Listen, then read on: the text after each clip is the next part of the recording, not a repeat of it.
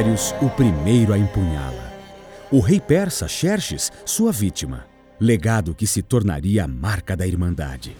Sua lâmina, a companheira constante de todos os assassinos ao longo dos séculos. A primeira lâmina.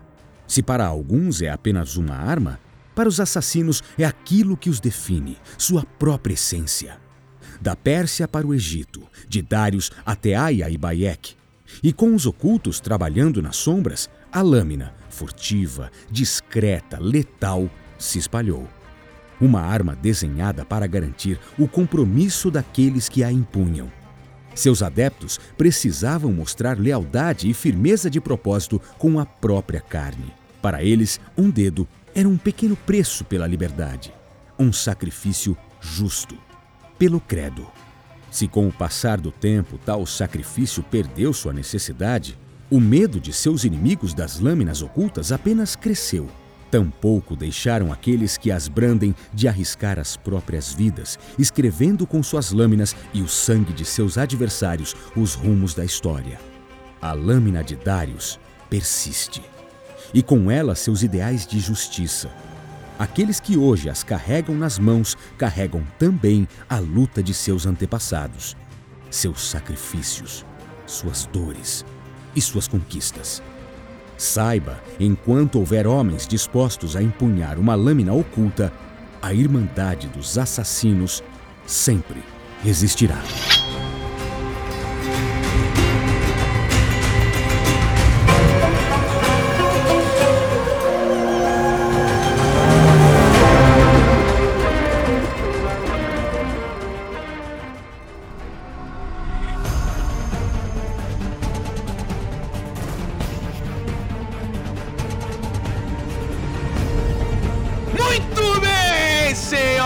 Senhores, estamos de volta ao terceiro episódio do podcast por dentro do ânimos, meus amigos, aquele momento em que a gente vem aqui debulhar nosso amor por Assassin's Creed. Eu sou o Beto Estrada, estou aqui me apresentando novamente e esse time sensacional que joga muito mais videogame do que eu. Calil, seja bem-vindo. E aí, meu caro, como é que você tá, pessoal? Beleza? Tamo aí de novo, falar de Assassin's Creed do jeitinho que a gente gosta. É um prazer, mano. Vamos que vamos. Luke! E aí, pessoal, como é que vocês estão? Hoje o tema acho que vai ser um pouco polêmico. Só um pouquinho. Ih, rapaz. Sidão, o que, que você acha? Vai ter polêmica ou não? E aí, meus queridos, bom dia, boa tarde, boa noite a todos os ouvintes. Eu sempre quis falar isso. Hoje nós vamos discutir um aspecto. Tem várias etapas na saga Assassin's Creed, né? Várias etapas diferentes e com gostos diferentes por parte do público também. Como o Luck disse, só termina na porrada, né, Luck? Nossa. Sidão, tá convidado pra falar isso lá na minha RG, tá? Fica aqui o convite pra você falar. Beleza.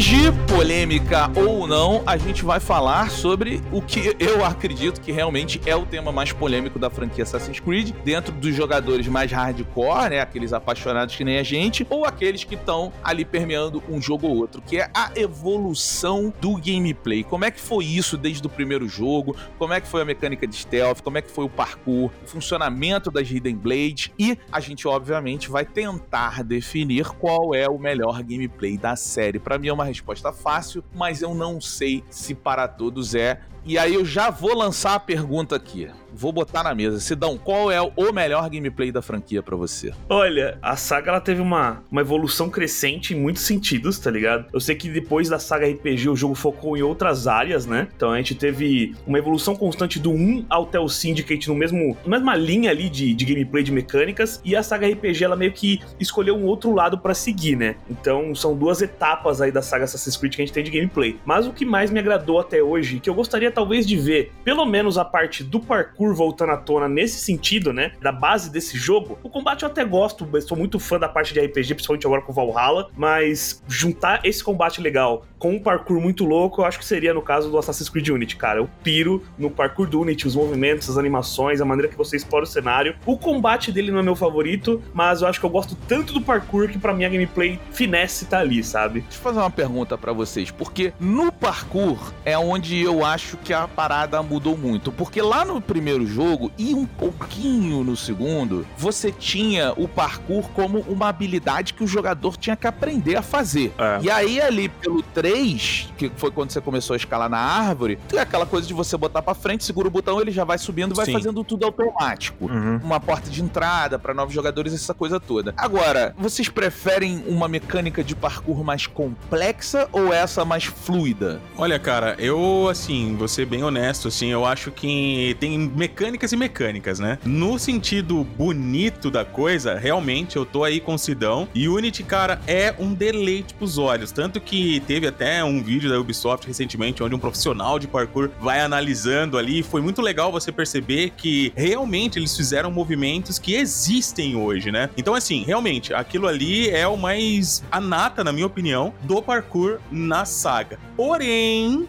concordo com você, Beto, no sentido de que a eficiência, né, do parkour estava ali no início mesmo. Tanto que esses dias mesmo eu tava fazendo uma live com o pessoal de Assassin's Creed 2 e aí eu tava mostrando pra galera como que era você ter que decidir em um momento de desespero onde conseguir ou não subir, né? O boneco ele pegava ali, colocava a mão em um determinado lugar e se pra cima não tivesse um lugar pra ele pegar, ele não pegava. Você tinha que procurar, tal. Então assim, hoje se a gente olha, por exemplo, o Valhalla, ele tem as duas coisas, né? A gente vê que o Valhalla ele é mais aquele lance de escalada, como é da trilogia inteira, né? Só que não sei se vocês notaram jogando, pessoal, mas meio que mascararam agora isso aí. Ficou melhor visualmente. Vocês perceberam que o Eivor pega agora em lugares específicos pra subir? Sim. Não é ainda aquele de Assassin's Creed 2. Claro, você sobe em qualquer lugar, né? É, você sabe em qualquer lugar, isso que eu ia falar. Isso. Nessa parte do RPG eles colocaram isso só pra. Só pra mascarar, ficar bonitinho.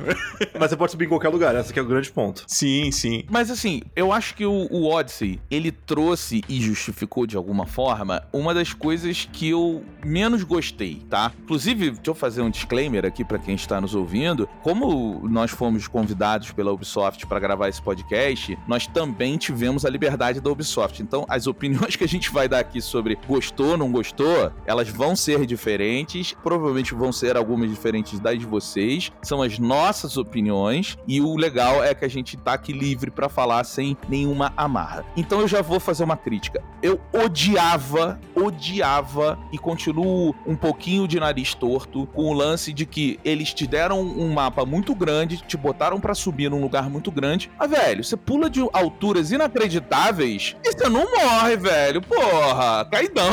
É, mas a Cassandra e o Alexis eram basicamente um semideus. Essa era a pilha da Grécia Isso, Antiga. exatamente. Eu concordo com você, viu, Beto? Eu também odeio isso, a galera que acompanha lá sabe. Isso ficou mascarado, né? Esse disfarce, vamos assim dizer, ficou na lore, né? Porque dentro da lore, vamos lá, Alexios e Cassandra, eles estão bem mais próximos do fim dos ISOs, ou seja, eles têm sim uma concentração de DNA ISO muito maior que um Desmond da vida, por exemplo, entendeu? Onde aquilo já foi muito diluído. E isso é quente, viu, pessoal? Não é o Kalil tá inventando, não. Isso é dentro da lore. Então, a justificativa, né, que existe para aqueles saltos absurdos, né, que você não se machuca, é isso. É o fato de realmente o que o Luke falou. Eles são praticamente o que hoje nós chamaríamos de semideuses. Mas eu, Kalil, odiei e tô contigo, Beto. Cara, você imagina, Sidão, você tá andando no meio da Grécia Antiga. Aí já tem um maluco aleatório uma mina aleatória subindo no alto de uma estátua que deve ter uns 30 metros. Aí, não satisfeito, ele fala: vou pular daqui, cai do teu ladinho. Opa, isso aí, vou continuar andando. É muito escroto, cara. Opa, é muito foi mal. escroto. Mas no começo do jogo você não consegue fazer isso, você morre. É, você tem uma habilidade que você desbloqueia. Sim, sim. Tanto que eu tô evitando essa habilidade no Valhalla até Eu agora. vou discordar de vocês porque eu gostei muito dessa habilidade, cara. Porque assim, o jogo, no começo, se você não tem essa skill, você morre e perde vida. Você pode ainda pular de um lugar muito alto, realmente, se comparar com o resto da saga, o dano que você leva é muito menor, você não chega a morrer por pular de um lugar absurdamente alto, mas depois você pode pegar uma skill na sua árvore de habilidades, que aí ele permite com que você pule de qualquer lugar mesmo, pode subir num lugar mais alto possível e pular, que o personagem vai até fazer um show-off no ar, ele vai bater um mortal no ar e depois cair e dar uma cambalhota, Ô, Luck, né? tira uma dúvida minha. Ah. Eu tô evitando essa habilidade no Valhalla já fazem dias. Ele é igual o Odyssey, que você Não. pula e realmente, ou você toma Não, dano? não é, eu também peguei O ela. que acontece no Valhalla é o seguinte: quando você pega essa habilidade de amortecer a queda, ele É. amortece. Mas, cara, se você pular de lugar muito alto, você morre. Ah, Você morre. legal. Ele amortece e às vezes até perde vida também. Eu já fiz alguns Ah. testes, entendeu? Eu soltei nos lugar muito alto, mas muito alto mesmo. E deu ruim. Deu ruim. Ah, legal, legal. Só vi um negócio, na hora que você pula no Valhalla, se você puxar o arco, ele dá aquele slow motion, né? Sim. Ele fica mais devagar. E aí você faz isso. Então, assim, pelo que eu percebi, se você pular e cair no chão, você toma mais dano. Se você puxar o arco, ainda você consegue absorver um pouco de dano. Olha aí, galera, vai pegando as dicas aí, ó. É um laboratório de testes. Você vai testando. É um Animus, então tem que testar. Ô Beto, eu acho que esse lance da queda, né, no Odyssey, eu acho que seria resolvido tão simples se colocasse o feno lá embaixo e você desce o salto. Exato, mas assim, é porque, cara, eu entendo, o mundo tá muito grande e tal. E às vezes é muito chato você tá, tipo, num lugar e você fala, puta que merda, vou ter que descer tudo e Eu tal. acho que eles fizeram isso nesse jogo exatamente por causa do mapa. Porque o mapa era gigantesco. É Tinha umas grande. montanhas lá gigantescas. Absurdo. Imagina se absurdo. você não tivesse essa habilidade. Por isso que eu curti ela. Eu curti. Eu gosto de pular dos É lugares muito mais absurdo altos, tá você ligado? não ter ela, tá ligado? Ia demorar muito tempo pra você dar os rolê, cara. Eu concordo, mas aí vocês não acham que isso tira um pouquinho ou tirou uma das coisas que no Assassin's Creed, ali quando a gente tá falando da primeira Ezio Altair ali, que era a exploração, a dificuldade da exploração. Então quando você atingia um lugar mais difícil, mais alto, alguma coisa, você tinha aquela coisa, o videogame ele nada mais é do que sempre foi do que risco e recompensa, né? Quanto maior o risco ou a dificuldade, a recompensa ela é maior, seja num baú, em item que você pega ou na sua própria conquista. Sabe qual que era a maior frustração do Assassin's Creed nos outros jogos? Você subia até o ponto de sincronização, aí você demorar meia hora pra subir o negócio, aí na hora de você pular, você errava o feno e morria, assim, de uma forma muito ridícula. Todo mundo já fez isso. Dava muita raiva. Pelo menos o Odyssey ia acabar Cara, com como é legal opiniões, né, velho? Opinião é um bagulho muito louco, velho.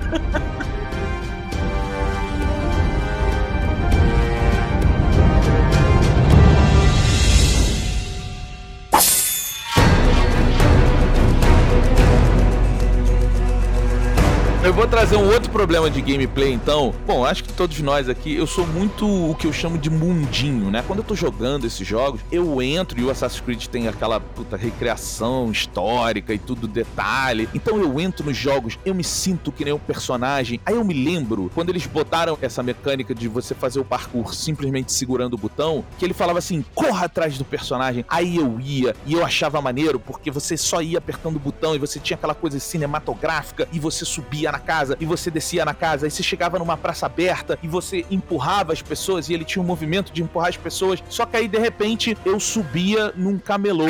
Eu falava: não, não, não era aqui que eu queria subir. Quebrou, quebrou. Pô, cai não.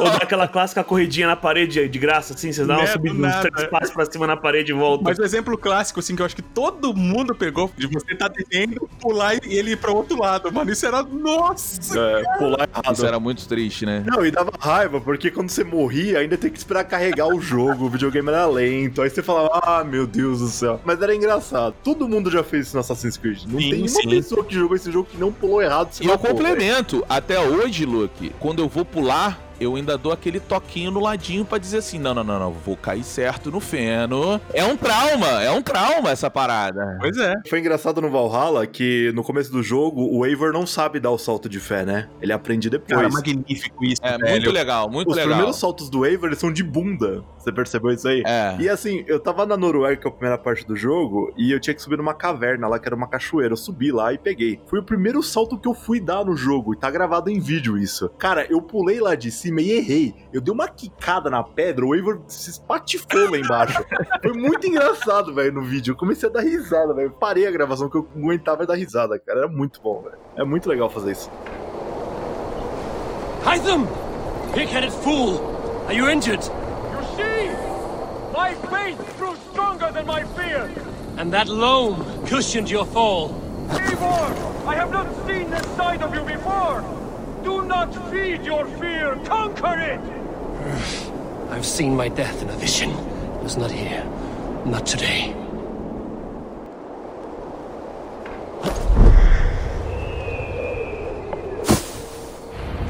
Yeah! A perfect fall. And how did it feel? You spoke true. It was madness and vigor, a purging of fear. A gift I give myself. I see that now. Thank you for showing me the way.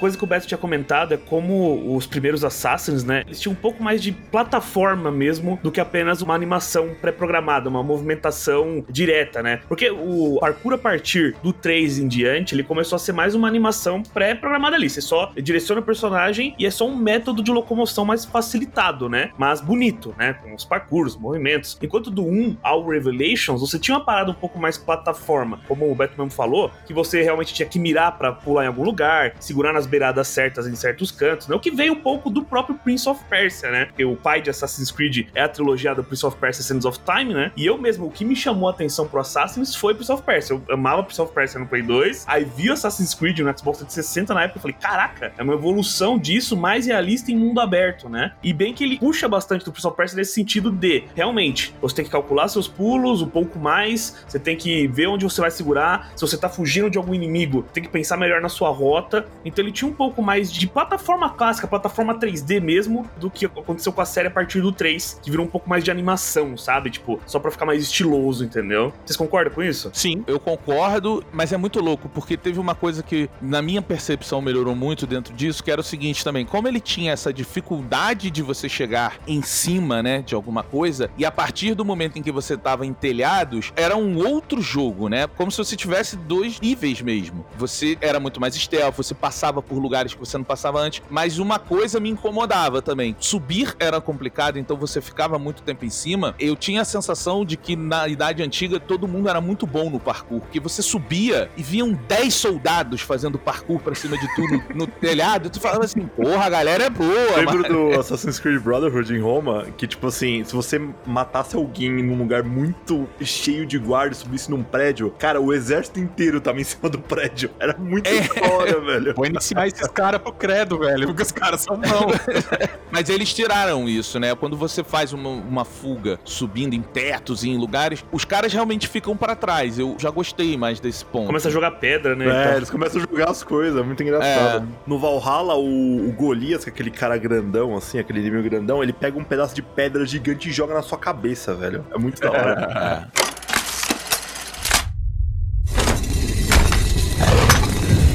Então, nesse assunto de parkour aí, como eu disse, meu favorito é do Unity até agora, né? Por mais que ele não seja no estilo mais gameplayzão mesmo, igual do 1 ao Revelations, ele seja mais na parte de animação, ele te dá umas puxadas no ar dependendo de onde você pula, né? Só pra você alcançar, sabe aquela leve ajuda da física, assim, pra você chegar no ponto que você quer? O Unity, ele tem um pouco disso, mas eu gosto demais. E vocês, qual que é o favorito de vocês? Eu tô contigo e não abro. Pra mim, tanto que nos podcasts anteriores eu comentei, né, com vocês, que Unity, até o Beto falou o quê?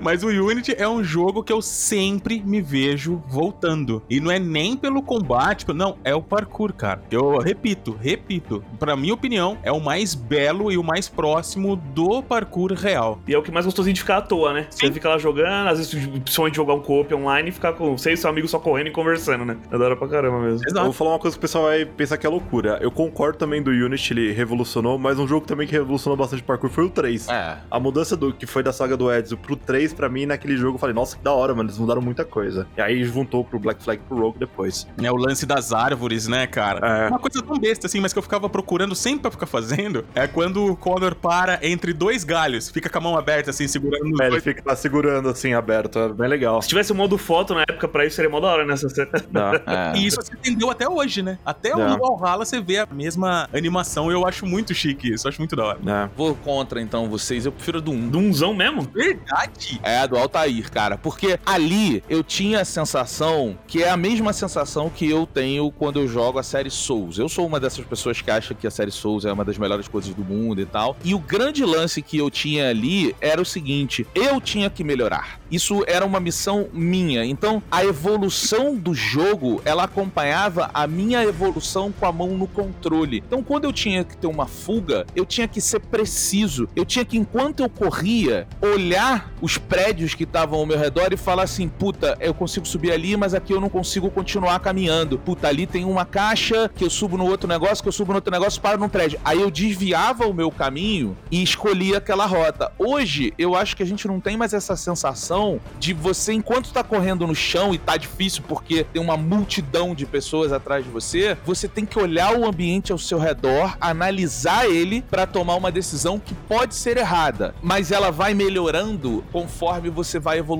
no jogo, conforme o seu dedo vai ficando mais hábil de apertar o botão no lado certo, de escolher o lugar certo, de posicionar para esquerda ou para direita. Então eu acho que a gente perdeu essa sensação do perigo. De urgência, né? É. Sim. Exato. Ia ser legal se eles dificultassem mais isso no futuro. Pois é. Você vai mais pelo ponto do parkour funcional do que o belo.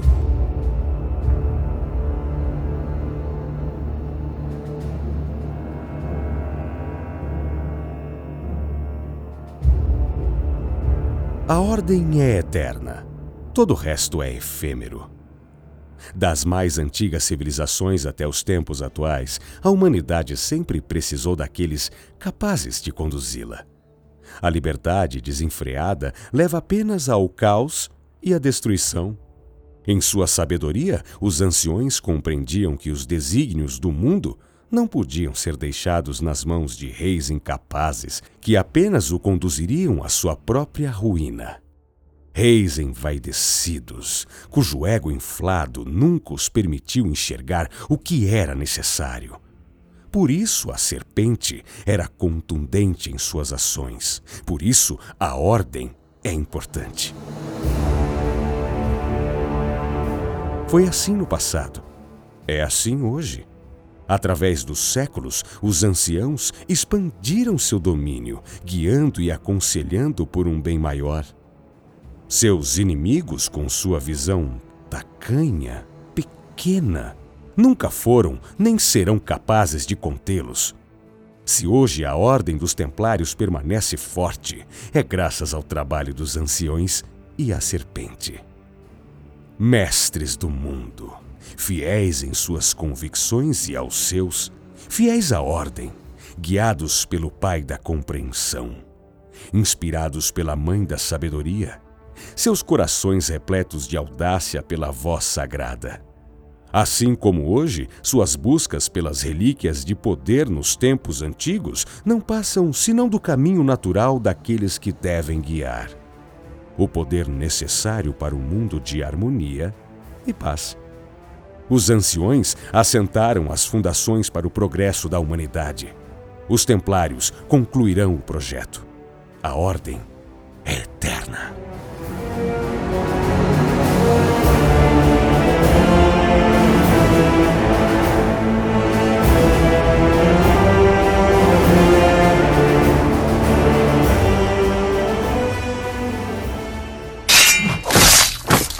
Então, galera, vamos falar agora de um tema que é muito polêmico na saga desde que ele começou, porque o Assassin's Creed é uma série bem grande e nos últimos três títulos mudou completamente um ponto: o combate. O que, que vocês acharam da transição do originais pro RPG? Ousada. Polêmico. polêmica, né? Porque, pô, ali quando eles comem, como quando eu vi pela primeira vez o Origins, né, num estilo Souls, vamos assim dizer, pô, eu travo a mira aqui. O primeiro combate, tá ligado? Quando você começa e encontra aquele grandão lá, cara, eu fiquei desesperado. Eu falei, caramba, tal, será que isso aqui vai dar certo? Mano, uma hora depois eu já tava adorando o negócio. Eu achei que foi ousado, foi necessário, porque, mano, não adianta. De tempo em tempo, a comunidade fala a frase, pô, mais do mesmo, né? E a gente ouviu isso nesses 13 anos aí umas 4, 5 vezes, né? Mas eu nunca imaginaria que a Ubisoft ia, assim, arriscar tanto, tanto, porque ela trouxe pro Souls-like, ela trouxe pro RPG algo que até então a gente nunca tinha visto na franquia. E assim, deu certo porque trouxe pessoas que nunca experimentaram Assassin's Creed pra dentro da franquia e a, a grande massa, vamos assim dizer, adotou. Tem, claro, a galera que não curte e tal, mas eu vejo essa galera como minoria. A prova disso, o volume de vendas de Odyssey e Valhalla, tá ligado? Uhum. Mas assim, cara, eu, Kalil, eu sou bem em cima do muro. Eu tenho as minhas opiniões, mas eu não cheguei a definir ainda, falar, pô, isso aqui é melhor, aquele outro. Não, cara, eu sou muito mente aberta. Tá me divertindo, eu acho que o jogo tá cumprindo com o propósito dele, tá ligado? Eu gostava muito das mecânicas antigas tal.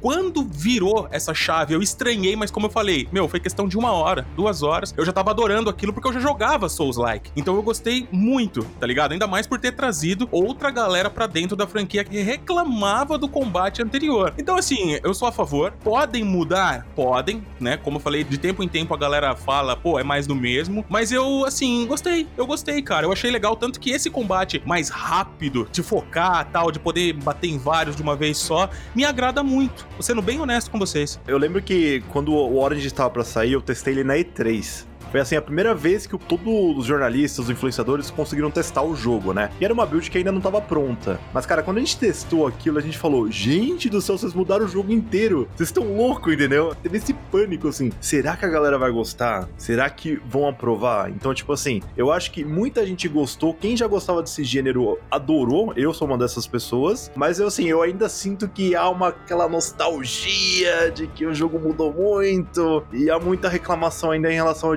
disso. Eu, eu gosto muito dessa parte RPG. E eu acho que o Valhalla foi um equilíbrio entre as partes, se vocês perceberem. Justo. Porque, tipo assim, o Valhalla, ele é RPG ainda, só que ele não é um RPG que nem o Odyssey, entendeu? Ele é um RPG um pouco mais focado em Um combate. pouco mais hack and slash, assim, né? É, Ele lembra mais Origins do que Odyssey, tô errado? eu acho que o, dos três, o melhor combate é o do Valhalla, até agora. Ah, disparado, disparado. Sim. É, disparado. Uma coisa que a gente tava comentando, Luck, um pouquinho antes de Ah. vocês entrarem, é exatamente isso. Porque uma coisa que eu gostava muito, agora no quesito combate, né? Uma coisa que eu gostava muito do combate anterior era as finalizações, Uhum. tá ligado? Era as finalizações. E, e em Origins e em Odyssey, né? Isso aí foi praticamente anulado. E agora no Valhalla a gente vê um equilíbrio, né? É. A gente vê, sim, aquele combate gostoso que eu, né? Você, a gente que veio do Souls, a gente gosta, né? Mas também tem aquelas finalizações que são legais, que eu sentia falta nos dois últimos jogos e agora eles estão trazendo demais. Talvez até um pouco Engraçado, demais, eu né? tô ouvindo vocês falarem porque eu gosto muito do combate antigo. Eu sou uma pessoa que, assim, quando mudou isso que vocês estavam falando do Origins, eu fiquei empolgado porque, enfim, era diferente, era legal. Você falava, pô, um respiro novo pra franquia. E o Origins, ele muda tudo, né? Então você tem um sistema de RPG, sistema de loot, sistema de nível nos inimigos, você tem Parry, muita né? coisa nova. Parry, exato. E só que assim, eu acho que o balanço é porque pra mim isso no Odyssey ainda é melhor. O balanço entre o RPG e o combate, no Odyssey você tinha muito mais loot. Eu tô sentindo muita falta no Valhalla e isso não é um problema, eu estou gostando, mas assim, eu sou um cara que eu adoro ter o personagem que tá na capa do jogo Pode crer. tá? Eu adoro que o meu personagem seja o action figure, que seja, porque senão eu, eu me identifico muito diferente. E eu vou num nível de, acho que maluquice com isso, que assim, quando começa o Valhalla, você tá na Noruega, eu falei assim, porra, não, eu sou aqui um irmãozinho que tá, porra, aprendendo, tá quebrando um galho. Então eu tava com a cabeça raspada e um barbão. E eu tava achando aquilo muito irado. Só que toda a arte que eu via do jogo, tudo que eu vejo do jogo, tem um outro Eivor que não é o meu. Aí eu botei pra mim, não, agora ele amadureceu, ele tá mandando pra caramba na Inglaterra, então vou botar o cabelinho igual o do personagem. Só que a minha armadura, eu tô com a armadura de urso, porque ela é muito mais pra quem quer entrar no combate. E eu sou um viking, e viking não faz stealth. Vai pra cima, dá, pega a cornetinha, junta com a galera, então eu tô jogando o jogo. Vambora, meu irmão, é invasão, invasão, invasão. Só que eu tô sentindo falta, como ele é um RPG, de testar armas diferentes, de ter armas, opções. Eu tenho, mas eu tô muito forte já com a minha armadura e com o meu machadinho do meu pai, porque, né, tem que usar o do papai, porque, pô, tem que honrar a família. Então eu upei toda a minha armadura e acabou. Eu não, eu não consigo mais pegar uma armadura que eu fale, puxa, essa é melhor do que aquela que eu uso atualmente. Então não tem isso, sabe? Isso foi um erro que eu fiz no jogo. Eu fiz a mesma coisa que você fez. Eu fui do começo ao fim com as mesmas equipes. Mas agora eu percebi que dá pra trocar sim, viu? Depois que você pega o esquema de você upar as armas, dá tempo de você testar novas armas. Apesar delas estarem mais fortes no jogo, se você pegar uma arma mais fraca, você ainda consegue dar muito dano. Então, assim, é mais a questão de acostumar com as outras armas, mas dá sim. Então, isso é uma coisa que até mesmo o próprio diretor narrativo comentou que seria possível no jogo agora. Porque antes, né, você tinha que ficar trocando pra poder progredir no jogo. Você era obrigado a pegar peças novas de níveis maiores pra poder avançar. E o Valhalla não. Como você falou, se você gostou do boneco da capa, você pode ir do começo até o fim, igual o Luck falou, com o mesmo traje, só upando ele, cara. E isso eu achei muito legal, porque pessoas como você podem jogar do jeito que você gosta, e pessoas como eu, por exemplo, que gosta de ficar trocando, eu também posso. Então eu achei legal essa liberdade. Eu sou uma metamorfose ambulante também, igual o Kalil. Cada missão troco de arma. Nossa. Inclusive, o Beto, no próprio Valhalla mesmo, tem muito pontinho dourado no mapa lá, que esses pontos dourados Sim. Têm os tesouros e muitos são armas novas, tá ligado? É. Então, mas elas não vêm no nível que você tá. E aí a dificuldade que eu tenho, por exemplo, eu tô pegando, completando o set de, de assassino. E, pô, eu quero virar um assassino em certo momento do jogo e eu vou usar a roupa de assassino porque eu tô vivendo no mundinho. Só que eu fico muito assim, puta, mas quando eu pegar o set, ele vai estar tão mais baixo. A build tree que eu fiz, ela é toda pra urso, toda pra urso. Ela vai estar completamente desconexa com a minha armadura. Então, eu acho que o combate aqui, ele tá muito mais preso à forma como você define e você vai ter que ir até o final assim. Óbvio que dá pra mudar, mas pra você ter uma performance mais alta, você vai ter que ir até o final assim. Já no Odyssey e um pouquinho no Origins, você tinha mais possibilidades de variar e continuar no mesmo dano, no mesmo nível, nas mesmas coisas. Mas, Beto, aí você tá com o seu pensamento em Origins e Odyssey ainda. É. Usando esse exemplo que você falou, pô, eu quero a tal momento, né, ser só stealth, fazer só furtivamente, eu quero ser um ninja assassino ali. Cara, novamente, em Valhalla,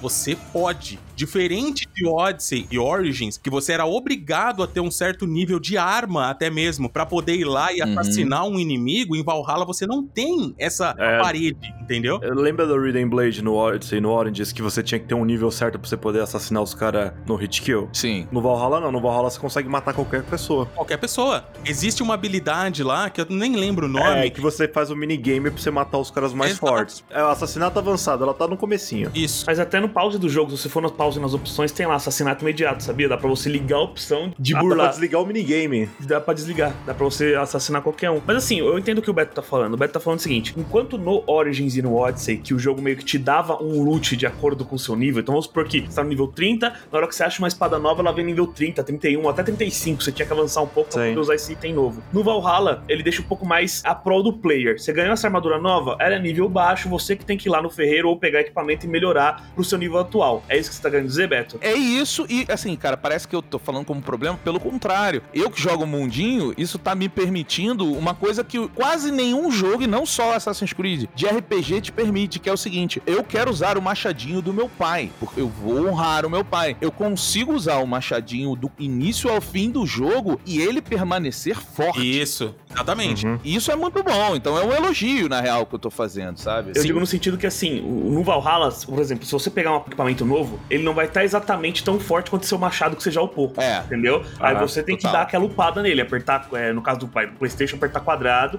e usar um pouco de material pra melhorá-lo, ou levar ele pro ferreiro lá, que é o seu pai adotivo no caso lá, e o ferreiro realmente você usar lingote pra poder melhorar esse equipamento e ganhar uma aparência nova pra ele, né? Mas eu posso tranquilizar também? Vai ter uma hora no jogo que você vai estar com um nível de poder tão alto que mesmo que você equipar uma coisa mais baixa, não vai fazer diferença. Ainda bate forte. né? É, vai bater muito forte ainda. Você vai estar tão forte no jogo porque você já cresceu tanto, evoluiu tanto, que a arma não vai fazer tanta diferença assim, entendeu? E tem as runas também. Mais pra frente você vai desbloquear umas runas que se você colocar na arma, cara, já fica muito melhor. a força do Eivor faz mais diferença pro dano de combate do que as armas que você tá usando. Se o seu Eivor tá forte e no nível próximo dos inimigos ali, não nível, né? Nível de poder. Então, por exemplo, eu tô no nível 100. Eu bato inimigo de nível 240, tá ligado? Sim. É. Você consegue enfrentar o cara dependendo do seu equipamento, entendeu? Tanto que assim, até fazendo live com a galera, eu fiquei brincando toda hora de trocar de arma, cara. Eu trocava pra dois escudo, eu usei lança e faquinha, que eu achei que ficou mó da hora usar uma lança numa mão e faquinha na outra, porque tem um upgrade que você pode usar arma de duas mãos em um em cada mão, que é uma apelação também, tá ligado? Dá pra você usar dois machados de duas mãos, um em cada mão, e até sem arma. Eu enfrentei um templário, tá ligado? Indo no soco e na voadora. A galera viu matando ele. Eu tentei enfrentar ele no soco na voadora, então eu conseguia dar porrada nele. Quando você tá sem equipar nenhuma arma na sua mão esquerda, você consegue dar um golpe com a sua Hidden Blade pra, atordoar o cara. E se você tá sem arma nenhuma equipada, quando você corre e bate, você consegue dar uma voadora no inimigo. Então eu peguei uma estratégia onde eu dava uma voadora no cara e o cara caía no chão, eu dava o pisão, ele levantava, eu soltava um especial. Então eu consegui criar uma estratégia pra enfrentar o cara na base do soco, da voadora e da Hidden Blade, tá ligado? Isso que eu tô falando, Sidão, é a maior prova desse lance de não barreira, tá ligado? Esses dias mesmo eu fiz um vídeo derrotando também esses malucos, que são os devotos, né? Eles chamam agora, sim, né? sim. Os É, os devotos. cavaleiros. Isso. Cara, eu tava no nível 60, nível de poder, né? 60. E o cara tava 280. Demorou quase que meia hora. Mas depois que eu peguei o esqueminha dele, foi, foi aquele trabalhinho de Dark Souls, tá ligado? Dá um golpezinho, desvia, dá um golpezinho, sai, dá. Então é possível, cara. Isso é um dos, dos Tchan, na minha opinião, né? Mas Então, eu podia ter ido muito bem de escudo e machado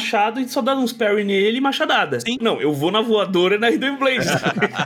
é isso que eu gosto da liberdade que o Valhalla dá, cara. Que eu achei mais legal do que no Odyssey. Que no Odyssey acabava que você dependia demais dos especiais. Mas você spawnava o especial só pra matar né? mais rápido no Odyssey. Então, mas o Odyssey, ele tinha assim, cada especial tinha seu cooldown. Uhum. Então você podia usar os quatro seguidos. No Valhalla, o cooldown é pra todos. Então você usa um, se você tem que esperar recarregar, vale pra todos, tá ligado? Já muda um pouco a estratégia. Você já depende um pouco mais de você esquivar, dar soco, cuidar da estamina, da parry, do que exatamente só usar especial. A Exato. saga é uma metamorfose ambulante de mecânicas, onde a Ubi ela foi entendendo o que melhor funcionava pra cada estilo de jogo e adaptando, né? E a gente consegue ver isso a cada fase de combate. Tem a fase do combate do 1 ao Revelations, aí tem a fase do 3 ao Rogue, do Unity Syndicate e do RPG.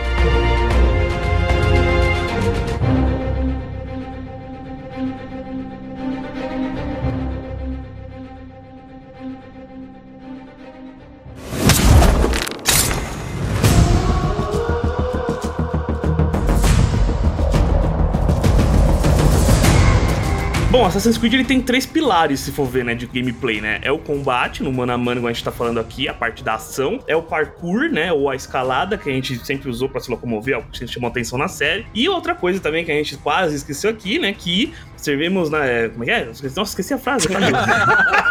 Viver na sombra para servir a Luz na luz. escuridão para servir a luz, é. isso, então. isso aí. Olha, eu esqueci a frase de cabeçalho do negócio aqui. É. Mas então, que é a parte do stealth, né, cara? Que foi uma, uma parte também que evoluiu bastante na saga. A gente teve um stealth um tanto ok lá na saga do Ezio, né? E do Connor e tal. Que melhorou bastante a partir do Unity, né? Por exemplo, teve a oportunidade de poder se agachar, né? E Né? se esgueirar pra fazer stealth, né? Colocar o corpo nas paredes. Sim. Isso, velho. Poder olhar, né, se o inimigo tá te vendo ou não. Isso era demais. Cara, pra mim, tá aí. O, o stealth do Unity é o stealth da franquia. Concordo. Eu acho que é ali que você chegou no nível do que a guilda dos assassinos espera das pessoas que trabalham pra ela, sabe? Tipo, você poder usar muito o ambiente ao seu redor. Tem uma coisa que sempre teve desde o primeiro, mas que eu acho que no Unity é onde você mais usa, que são aqueles locais que você tem no meio da cidade que você se esconde Sim. que o cara passa por você, aí você puxa o cara pra dentro do armário, você puxa não sei o que, você se encosta na parede, você observa nas sombras o que tá acontecendo. Eu sinto muita falta disso. Acho que não faz sentido em jogos como o Origin, o Odyssey e o Valhalla terem muito disso, porque a história e o período histórico não pedem. Eu sinto muita falta. Mas e a parte de usar a capa no Valhalla? O que, que vocês acharam? Tipo, você tá entrando num lugar que pode ser uma abadia, que você pode dar incursão nem nada, mas você pode pôr a capa e brincar de stealth lá dentro. Vocês gostaram de fazer isso? Eu gostei, eu gostei, sério mesmo, curti. Até porque a capa, né, o manto ali, quando você coloca, né, ele não te deixa imperceptível, ele só te disfarça. Eu achei muito legal essa sacada de tipo assim, você colocou a capa, você não tá invisível, não é isso. Toda vez que você passa perto, o cara vai te notar. E se você passar muito perto, é o que seria a realidade. Você consegue ver o rosto do cara e fala, pô, esse cara aqui é o fulano de tal, é o Eivor, vamos em cima dele. Então eu achei muito legal essa mecânica, é algo, não é algo novo, né? Eles estão trazendo de volta aí aquele lance Se misturar no público, né? é, exatamente, cara, que a gente chama de furtividade social, né? Aquela furtividade social que você pode se misturar com os monges, você pode sentar num banquinho, você pode sentar em um lugar e ficar trocando ideia, a galera que tá comendo ali. Eu achei bem legal isso aí, muito bem-vindo, né? Bem-vindo de volta, né? Achei legal. Uma coisa que tem, que divide bastante no caso da saga RPG de Assassin's Creed, a trilogia, é que você tem dois tipos de stealth, se for ver, né? Você tem o stealth de perto, né? Que é o stealth padrão de usar Hidden Blade, estar no meio dos inimigos. E você tem também agora o stealth à distância, porque o arco e flecha facilita muito esse trabalho, saca? Nossa, bem lembrado, hein, cara? Não tinha muito na saga antigamente, né? O máximo que você tinha distância era meia distância, assim, usando uma Phantom Blade com o Assassin's Creed Unity. Mas no Origins Odyssey Valhalla, você pode muito bem, sei lá, ir pro topo de uma montanha e ficar flechando todo mundo de lá e ninguém vê você. Não deixa de ser furtivo. Exato. Não, é muito furtivo. Arco e flecha, quem joga Far Cry sabe que arco Uhum. e flecha é a arma furtiva, Sim, né, sim. cara? Eu acho que no Valhalla, se eu for contabilizar minhas mortes, eu devo ter, tipo, 5 mil mortes de arco e, tipo, mil de machado, tá ligado? se eu for contar agora, é sério. Mais ou menos essa escala. Como justamente os ambientes do Origins Odyssey e Valhalla são mais abertos, com esse mundo aberto insano, gigantão, você realmente acaba fazendo até o uso mais do stealth à distância do que próximo, né? Porque, por exemplo, você pega no Unity, cara, e nos outros jogos, na verdade, do Syndicate pra trás, muita parte do stealth era dentro de algum lugar fechado. Você tinha que entrar em algum prédio, em algum lugar, Sim. e aí você se esgueirava por dentro desse local, dessa mansão, alguma coisa assim. Nos armários. Sim, nos armários, nos corredores, e tinha que fazer esse stealth esconder o corpo, porque o inimigo tinha uma rota. Era um stealth mais próximo dos inimigos, até trazia um pouco mais de dificuldade, se você for ver, tá ligado? Se você realmente stealth a missão inteira, era um trampo nos mais antigos. É. Enquanto no mais novo, como é um ambiente mais aberto, o arco e eles facilita um pouco. Então vamos lá, tem 10 inimigos, você limpa 6 no arco e flash e depois pega 4 perto, sabe? É, então, mas isso tem uma peculiaridade muito interessante também. Aí vem da franquia e, enfim, eu acho que faz parte da evolução. Mas é porque, assim, eu me lembro, cara, no Unity você conhecia os ambientes, né? Chegava um momento em que você tava tanto indo e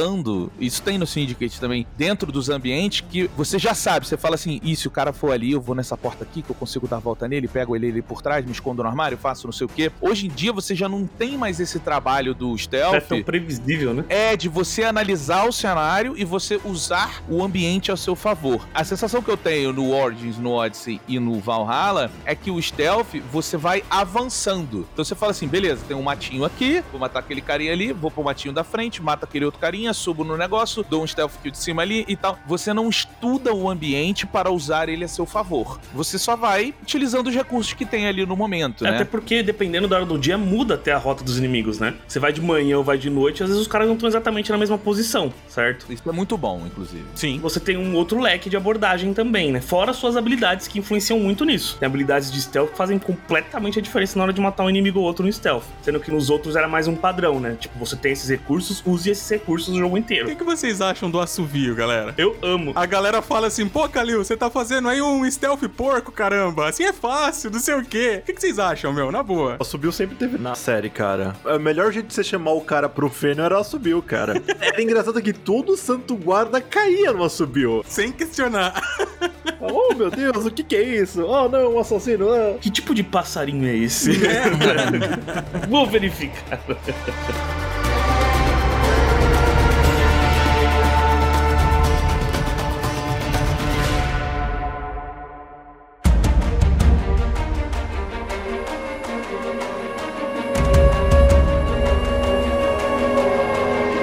Que que vocês gostam dos combates antigos? Que era só meio que adventure, assim. O que que vocês gostam mais? Qual que vocês gostam mais de todas? Eu vou até complementar aqui também, que é eu vou dizer o que eu gosto mais e o que eu acho melhor, que são coisas diferentes. E aí eu queria ouvir de vocês também, porque eu acho que o Sidão matou, cara. O melhor é o do Valhalla e tá provado porque ele é o que te dá mais liberdade de você escolher e você definir e cada um ter o seu estilo de jogo e contar a sua própria história de combate, como ele falou aí, pô, teve um que eu fui na mão, teve outro que eu fiz assim. Eu já vou contar a minha história de combate, ela é permanente, com o machado do meu pai e tal. Então eu acho que o melhor pra mim é indiscutível, é o do Valhalla. Agora, o que eu mais gosto, eu vou parecer um velho chato aqui, mas eu acho que é o do 1.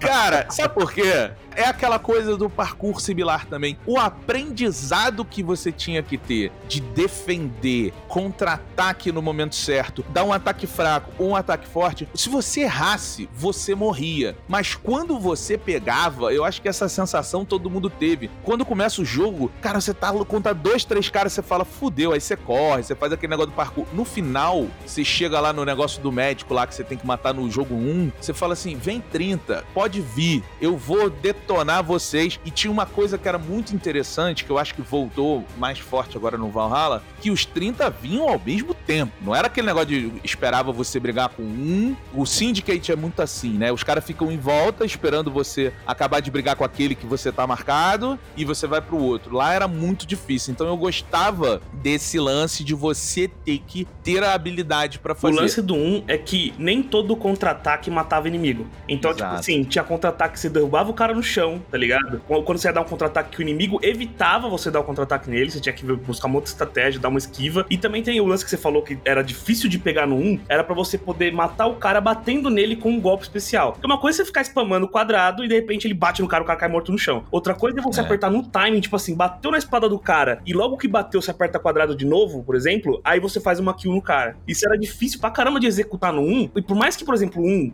nem se compara com a dificuldade de outros da saga, ele não era tão difícil, né? É. Ainda assim, era um combate que você, por exemplo, apanhava, entendeu? Tipo assim, se você for comparar, por exemplo, com Assassin's Creed 4, que a gente vai falar daqui a pouco, né? O 4, mano, nossa senhora, o Edward, assim, ele sai ileso de todos os combates com 120 malucos ao mesmo é tempo. É por isso que esse é o meu favorito. cara, o Edward, cara, ele conseguia matar, tipo, 50 caras só no grind, assim, tipo... Não sobrava ninguém, velho. E ainda no final você atirava com as quatro pistolas ainda. Era muito legal, cara. Falando de evolução, como o Cauê chegou nisso, né? Ah. Tipo assim, o 1 tem esse lance do combate que o Beto falou, que ele é um pouco mais dificultado, e o 2 eu achei que ele manteve aquilo, mas facilitou demais. A gente consegue concordar aqui, acho que o 2 e o 4 são os combates mais fáceis da saga inteira. O 2 talvez não, mas o 4 é bem fácil. O 4 é fácil, eu acho o do Syndicate muito fácil. É, o do Syndicate é muito É fácil. muito fácil. Depois que você pega o momento, sabe? Porque assim, do Syndicate, todo cara que você bate, você dá três batidas, se eu não me engano, era três batidas e uma ele te dava um golpe. Então era três batidas e esquiva. Três batidas e esquiva. Era sagrado, você matava todo mundo. Mas era divertido pra caramba. Não, é divertido. Não tô dizendo que é ruim, mas é fácil, entendeu? Depois que você pega a manha do momento que o cara vai te atacar, principalmente naquelas luta livre ali, tá ligado? Mano, na hora que você pega o momento que o cara vai te atacar, ninguém mais te rela. Então, mas por exemplo, no caso do Assassin's Creed 1, experimenta ficar com o Altair só defendendo. Uma hora um cara vai tirar sua defesa e te dar um golpe na cara, outra hora É. alguém vai te segurar pelo pescoço e te jogar. Sabe aquela Uhum. jogadinha que o cara dá assim você? Agora pega o 2. Você ficar defendendo, o Ezio vai aparar todos os ataques. Pode crer. Todos. É. Dá pra você ficar segurando o R2 ou o RT infinitamente com o Ezio, cara. Essa que é a evolução da criação dos jogos, entendeu? O Assassin's Creed é tipo o laboratório de ratinhos da Ubisoft, tá ligado? Todo jogo eles mudam alguma coisa, entendeu? Então, aí o 2 ele ficou um pouco mais fácil, só que mais estiloso que o 1, né? O Ezio, as kill que o Ezio faz, A do muito Connor, foda. então? Nossa, então. Nossa. Calma aí, estamos chegando lá. aí no caso do Assassin's Creed Brotherhood, aí a Ubisoft adicionou uma parada que se tornou o meu combate favorito da saga junto com o Valhalla. Que o Valhalla ele tem um lance da dificuldade que mistura um pouquinho e eu ainda prefiro. Mas no caso que eu gosto de, assim, igual o Parkour do Unity, que eu acho foda e gosto de ver e de jogar e de, das animações tudo junto, o conjunto da obra, né? Veio a partir do Brotherhood que você tem o combate igual do 1 e do 2 ali, a base de defender, contra-ataque, mas aquela nova regrinha. Matou um, você sai fazendo kill streak, sabe? Então você matou um, aperta o quadrado pro lado, você mata o outro. Aperta pro lado, você mata o outro. Aí vamos supor, o inimigo ataca, você impede esse ataque dele, conseguiu impedir, continua o kill streak. E vai, matar um, dois, três, quatro, cinco. Que aí foi sendo facilitado ao longo da saga, né? Você pega do 3 e o 4, o Connor e o Edward, são dois maníacos, assim, no combate, tá ligado? Nesse método. É. De derrubar todo mundo, cara. Mas essa que é a parte boa.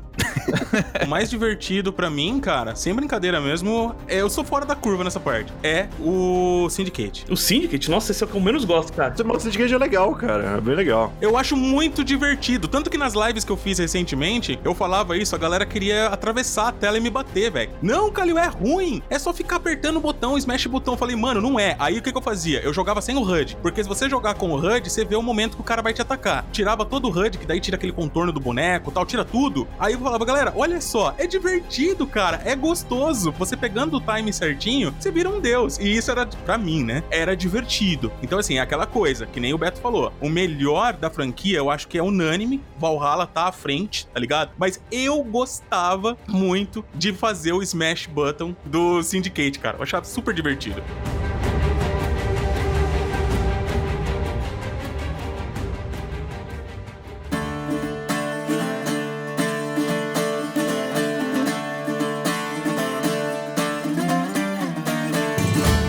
A luta pela liberdade. Desde sua criação, sempre houve aqueles cujo objetivo é controlar os homens. Não se engane. Com sua opressão, fazer deles escravos. No entanto, quanto maior a ameaça, maior também será a resistência.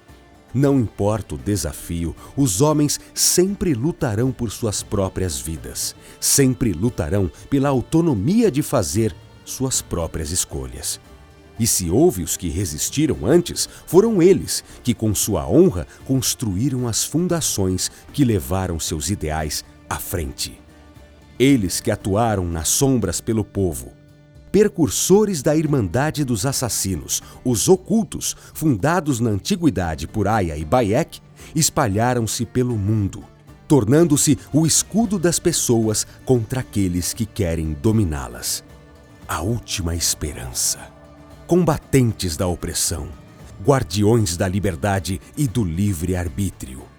A força de seus propósitos atravessou distâncias inimagináveis, criou alianças, escreveu a história. Das sombras, suas lâminas protegem seus ideais. Seus olhos, como os das próprias águias, viram além. Os ocultos foram as raízes, suas lutas, a inspiração, alicerces de força e resistência.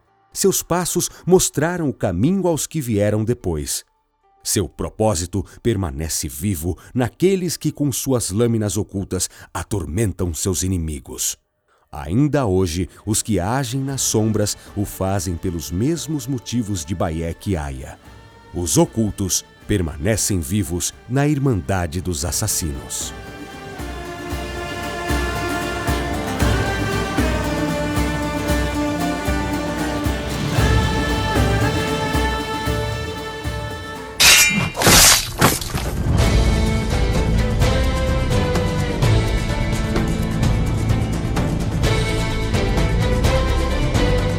A gente tá falando aqui do combate, do parkour e tal, mas tem uma coisa que eu acredito que virou uma assinatura, que isso vai se estender em outros jogos, vai chegar em outras franquias, mas eu acho que o Assassin's Creed foi o responsável. E ali tem uma discussão muito grande, que é a seguinte: Assassin's Creed, na minha opinião, foi o primeiro jogo estilo de adventure que conseguiu fazer um combate naval de verdade. Ah, é. No 3 a gente sentiu um cheiro disso, e no 4, cara, ele trouxe uma parada que era assim: enfrentar aqueles navios lendários. E era difícil, cara. Os navios lendários era difícil. Não, o que o 4 era fácil no combate mano a mano, no navio era punk, velho.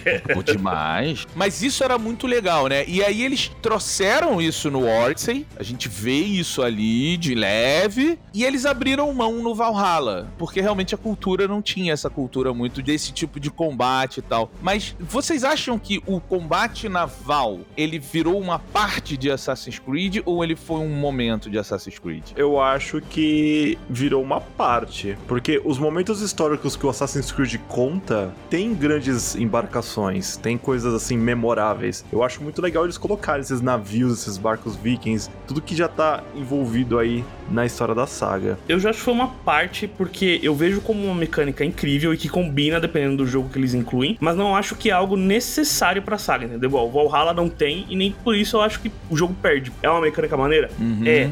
Precisa ter em todo jogo? Não, sabe? E não é à toa que a Ubi também vai lançar o Squan Bônus, né? Que é o, basicamente o Black Flag Online.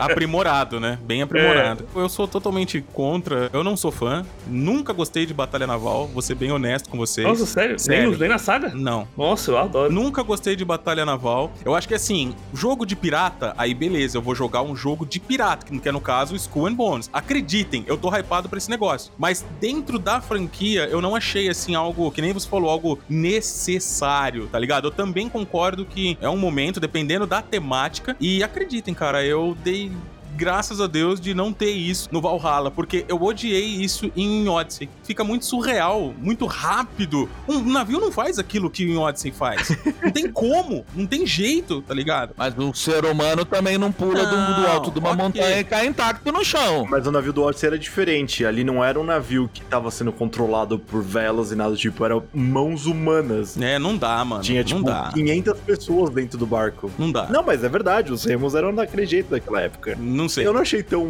exagerado assim. Eu gosto bastante dessa coisa. Eu gosto pra caramba. Isso já dá pra gente puxar até pra outra coisa, né? O que vocês acham que poderíamos, sei lá, sugerir que uma mudança, né, de mecânica nos próximos Assassins, caras? O que, que vocês acham que, pô, olha, tal coisa eu vi em um jogo tal e seria muito legal, muito bem-vindo, a galera iria abraçar tal. O que, que vocês acham? Vocês têm alguma ideia, noção? Eu acho que no próximo Assassin, se eles conseguirem pegar o combate do Valhalla, tentar aprimorar um pouquinho aquilo, não cortar a parte RPG, mas tipo assim, tem também tentar Dosar? dosar um pouco. Eles já dosaram bastante no Valhalla, mas se eles conseguirem dosar um pouquinho a mais, eu acho que vai ficar legal, ficar um jeito legal de desenvolver o jogo. Vocês acham que o próximo vai ser RPG? Eu acho que não. Não que não tenha elementos, mas eu acho que vai ser algo mais assim de Origins pra Unity. O RPG simplesinho que tinha em Unity lá de você poder trocar uma coisinha ou outra ali do boneco e tal, mas eu acho que não vai ser tão massivo. Eu acho, não O que eu gostaria de ver na saga é ampliar esse combate ainda do Valhalla, que eu gostei muito, e com mais execuções estilosas ainda. O Valhalla tem Uhum. bastante, mas eu queria mais, tá Boa. ligado? Eu gosto de sangue na tela. E, no caso, trazer um parkourzinho de volta. Boa. Eu gostaria de ter um parkour um pouco mais elaboradinho do que só escalada. Eu sou um dos caras que tô gostando tanto da base do Valhalla. Eu tô muito satisfeito com tudo que tá ali, tá ligado? Mesmo assim, real. Só gostaria mesmo de um parkour de volta. Se botarem um, tipo, um jogo estilo Valhalla no próximo, né? Aham. Mas com parkour estilo do Unity, eu sou um cara felizardo pra caramba.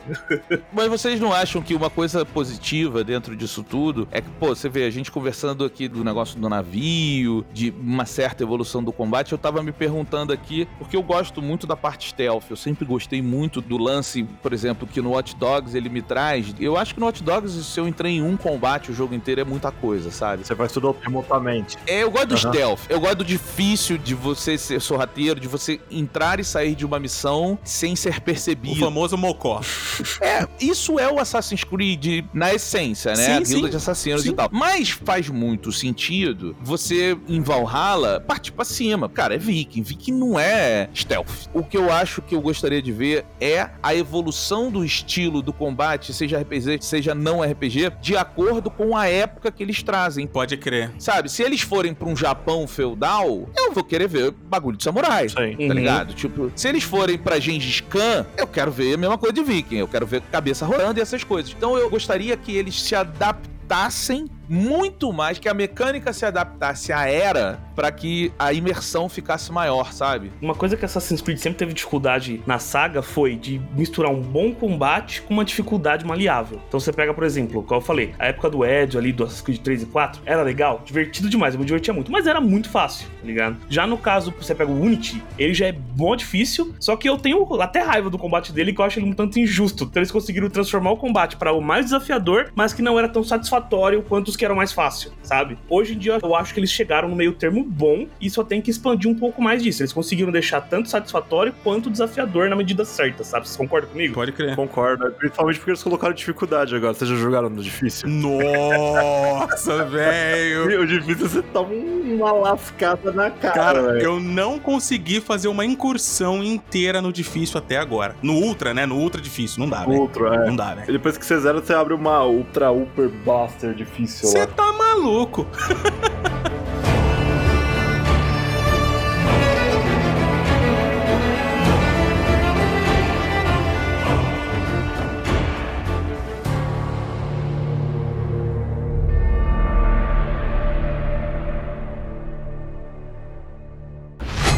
Fala pessoal, aqui é o Gabriel Noia, a voz do Eivor em Assassin's Creed Valhalla. Muito obrigado por ouvir este podcast. Espero que esteja gostando, porque vem muito mais por aí. Para outras novidades, acompanhe as redes sociais da Ubisoft Brasil em arroba Ubisoft Brasil no Twitter e no Instagram. Sigam minhas redes sociais em arroba Noia Alemão. Noia com Y, alemão, tudo junto. Noia Alemão. E lembrem-se, Odin está ao nosso lado!